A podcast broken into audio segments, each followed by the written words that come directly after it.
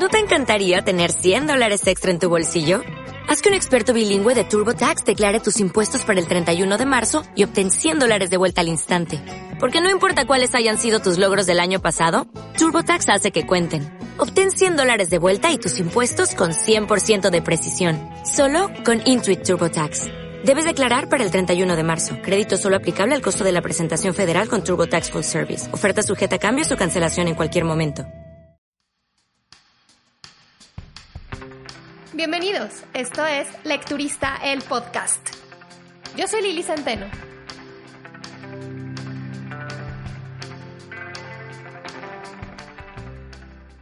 Hola, ¿cómo están? Bienvenidos al episodio número 15. Como se pudieron dar cuenta al leer el título de este episodio, hoy no les voy a hablar de una reseña como tal y hasta cierto punto tampoco vengo a recomendarles ninguna lectura. Esto porque de los libros que quiero hablarles hoy fueron esas piedritas que se nos quedan en los zapatos, libros que por alguna razón no hacen clic con nosotros y por lo tanto, por nuestra salud mental, hay que abandonar. Yo tengo una experiencia un tanto amarga con eso de abandonar los libros. Me cuesta muchísimo eh, decidirme a dejarlos, avanzo, y siempre creo que en algún punto se van a poner buenos o me van a dejar de aburrir. Me cuesta también porque, pues seamos sinceros, comprar libros no es nada barato y terminar por desecharlos, desecharlos entre comillas, pues la verdad es de que no es nada fácil. Encontrarme con libros que odie no es algo que me pase tan seguido, por fortuna, pero sí admito también haber terminado muchos libros que sé que pude haber terminado, que pude haber abandonado más bien, y pues nada hubiera pasado, pude haber aprovechado mejor ese tiempo con algo mejor. Soltarlos es algo que todos los días sigo aprendiendo a hacer. Esa pelea de no querer dejar una lectura me ha llevado a bloqueos lectores, en donde siento que caigo y caigo y caigo en libros malos, me da bajón, y tengo periodos en donde prefiero no leer nada. Afortunadamente, ahora con los booktubers y el bookstagrammer, uno se topa con libros a prueba de balas. Cuando me puse a revisar mi librero y el Kindle en busca de estos libros que había dejado por La Paz, entendí por qué me estaba costando tanto trabajo dar con alguno.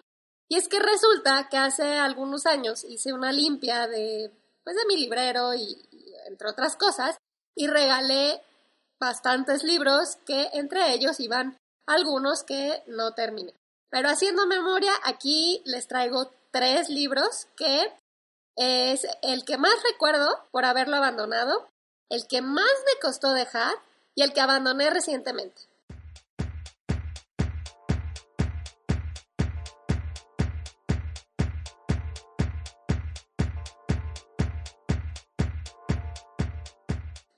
Antes de empezar voy a aclarar una cosa. Que a mí no me hayan gustado o que casi me maten de aburrimiento no significa que sean malos o em, que a todos les deba de pasar lo mismo. Simple y sencillamente fueron libros con los que ellos y yo no fuimos uno mismo por el tema, por las circunstancias, por el momento en el que los leí, lo que sea, no pude avanzar. ¿Todo claro? Ok. El libro que más recuerdo haber abandonado fue México Bárbaro de John Kenneth Turner. Este libro em, es la recopilación de varios artículos que se publicaron en 1909 en la American Magazine para dar a conocer las condiciones en las que se encontraban o se tenían a varios grupos de trabajadores en las haciendas de Yucatán y de Oaxaca en donde a casi 100 años de haberse consumado la independencia de México y haberse abolido la esclavitud, las condiciones en las que vivían pues eran justo esto, de esclavos. Kenneth Turner se hizo pasar por un multimillonario americano para poder viajar a sus anchas por todo el país e ir recopilando información en todos los niveles. De hecho, en este libro también se denuncia cómo eran tratados los mexicanos que osaban enfrentarse al que en ese entonces fuera el presidente de México, Porfirio Díaz. Y si no eres mexicano, he de decirte, este eh, presidente guion dictador duró, ah, mi memoria me va a fallar, pero 33 años en el poder. Corríjanme si estoy mal. Eh, y es uno de los personajes más controvertidos en este país porque así como hizo muchas cosas malas, también trajo mucho progreso al país, pero bueno, no nos vamos a meter en eso. En el caso de este libro, en mi defensa, tengo que decir que fue una lectura obligada por la escuela. No estoy muy segura si yo estaba en preparatoria o en secundaria, pero de cualquier manera no fue una lectura que yo decidí leer. Así que de entrada pues yo ya estaba predispuesta al rechazo. Ahora que recuerdo este libro, la verdad es que no tengo ni la menor idea de cómo entregué el trabajo pues que iba ligado a la lectura del mismo, porque quizá está exagerando un poco, pero según yo, no recuerdo haber llegado ni a la mitad. Olvídense de buscar en el rincón del vago, en la Wikipedia, porque nada de eso existía. O sea, sí, ya sé, soy una anciana. Pero no había nada de eso. Entonces, ¿cómo entregué el trabajo? No lo sé. Luego ya más grande, le quise volver a dar otra oportunidad y evidentemente volví a fracasar. Lo peor de todo es que ahora que estuve buscando información para recordar de qué trataba, la verdad es que sí me resultó bastante interesante y no sé si volverle a dar otra oportunidad. o será que ya esto es masoquismo. El segundo libro que les traigo es el libro que más trabajo me costó abandonar y fue La historiadora de Elizabeth Kostova. Esta historia me llamó la atención porque habla sobre Drácula, pero no el vampiro que creó Bram Stoker, sino el emperador Vlad Tepes, alias el empalador, en el cual se basó pues toda esta leyenda de Drácula. Recuerdo vagamente de qué se trata el libro, así que otra vez le di una investigada y que creen, volví a preguntarme si haberlo abandonado fue un error. Y no tanto por el argumento, sino por la cantidad de premios, reconocimientos y años de trabajo que le costó a la autora escribir este libro, y sobre todo por esto último, es que la verdad sí me sentí un poquito mal de haberlo dejado abandonado por ahí. La historia sigue la búsqueda de padre e hija por descubrir qué fue del emperador en sus, en sus últimos años de vida. Esta averiguación ha sido la obsesión de Paul, Paul es el padre, debido a que años atrás, con el mismo objetivo, su mentor desapareció. Ahora, con manuscritos en mano, mapas y una ruta a seguir, iniciarán su aventura. Sin embargo, mientras más se acercan, más los acecha la duda. ¿Y si el mito de Drácula fuera real? Tun, tun, tun. Solo de acordarme lo mal que la pasé con este libro, bueno, no mal, pero sí me aburrió muchísimo, porque quizá mi expectativa era muy alta o me imaginaba algo mucho más, no sé, de aventuras o de terror, no sé puede ser que la aventura llegue, llegó después de donde yo me quedé, pero la verdad es que yo tenía una lucha con mis párpados, o sea, cada vez que abría el libro eh, luchaba por no dormir. La verdad es que no sabré nunca si el libro acaba bien, si estuvo súper interesante, quién sabe. Con este libro creo que llegué a la mitad, páginas más, páginas menos, pero dije ya, ya no puedo más. Aunque aquí les va algo positivo que me pasó con este libro. Yo lo leí, creo que salió por ahí del 2005 y más o menos yo creo que lo leí por esos años, eh, porque recuerdo haberlo comprado de las novedades. Pero cuando abrí la cuenta de lecturista en Instagram, Sol de arroba leamos un poco, que ya se las he recomendado bastante, síganla por cierto, eh, lo estaba leyendo, lo estaba empezando a leer y creo que fue con este libro con el que le empecé yo a hablar, porque recuerdo que le mandé un mensaje y le dije, yo lo leí, o bueno, lo intenté, y me pareció lento, lento, lento.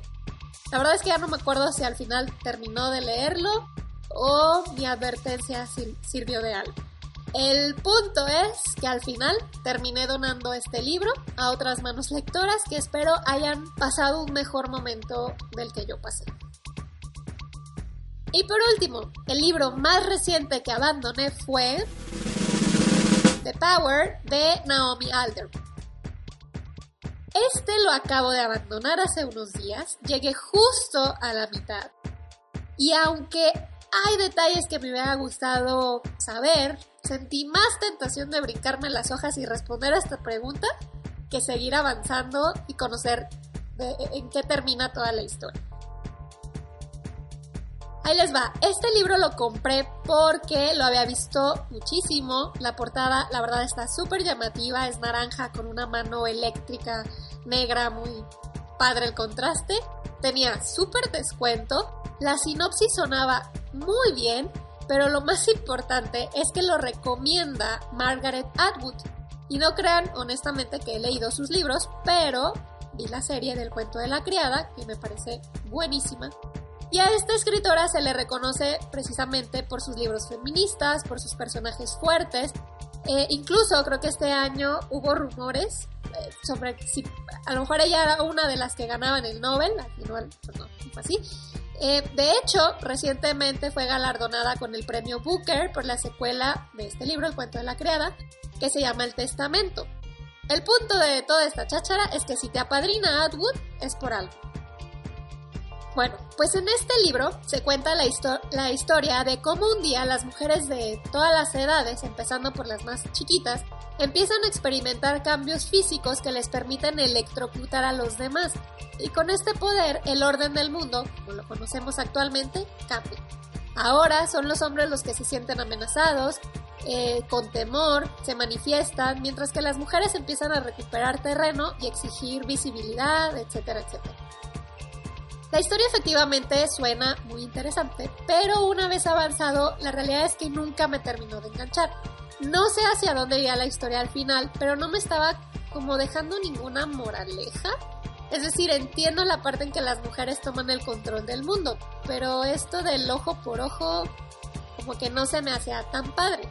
Eh, es decir, los hombres en su momento dominaron el mundo con violencia, ¿no?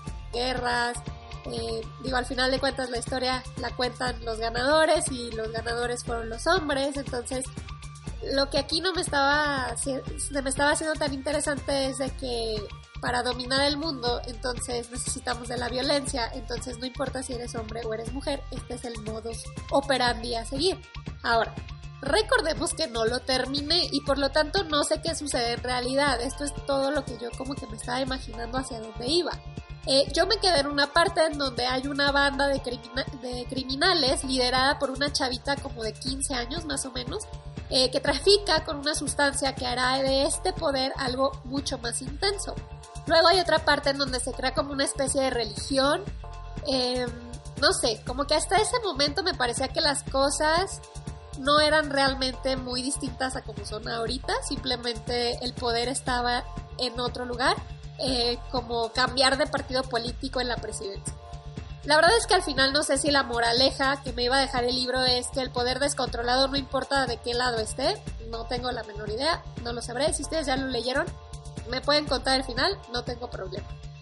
El caso es que no me gustó, lo abandoné y la verdad es que con un poquito de preocupación al respecto, porque mis últimas experiencias con libros juveniles o distopías han sido de malas a terribles.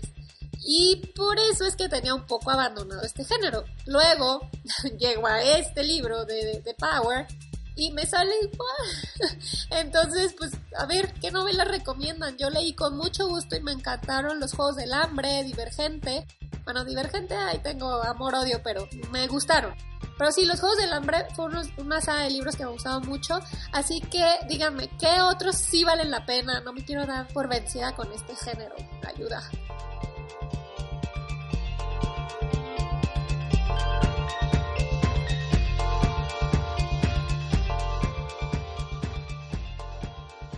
Es muy feo cuando alguien critica en mala onda un libro que amamos, porque me ha pasado, y sí, a veces como que me hace dudar de si, de si lo que estoy leyendo está bien, o si mis gustos no son muy raros, o son demasiado normales.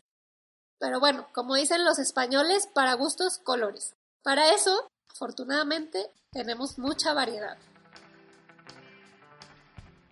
Me despido por el día de hoy recordándoles por supuesto suscribirse a este podcast, visitar el blog lecturista.mx y seguirme en Instagram, Facebook y Goodreads como arroba lecturista. Los espero aquí la próxima semana.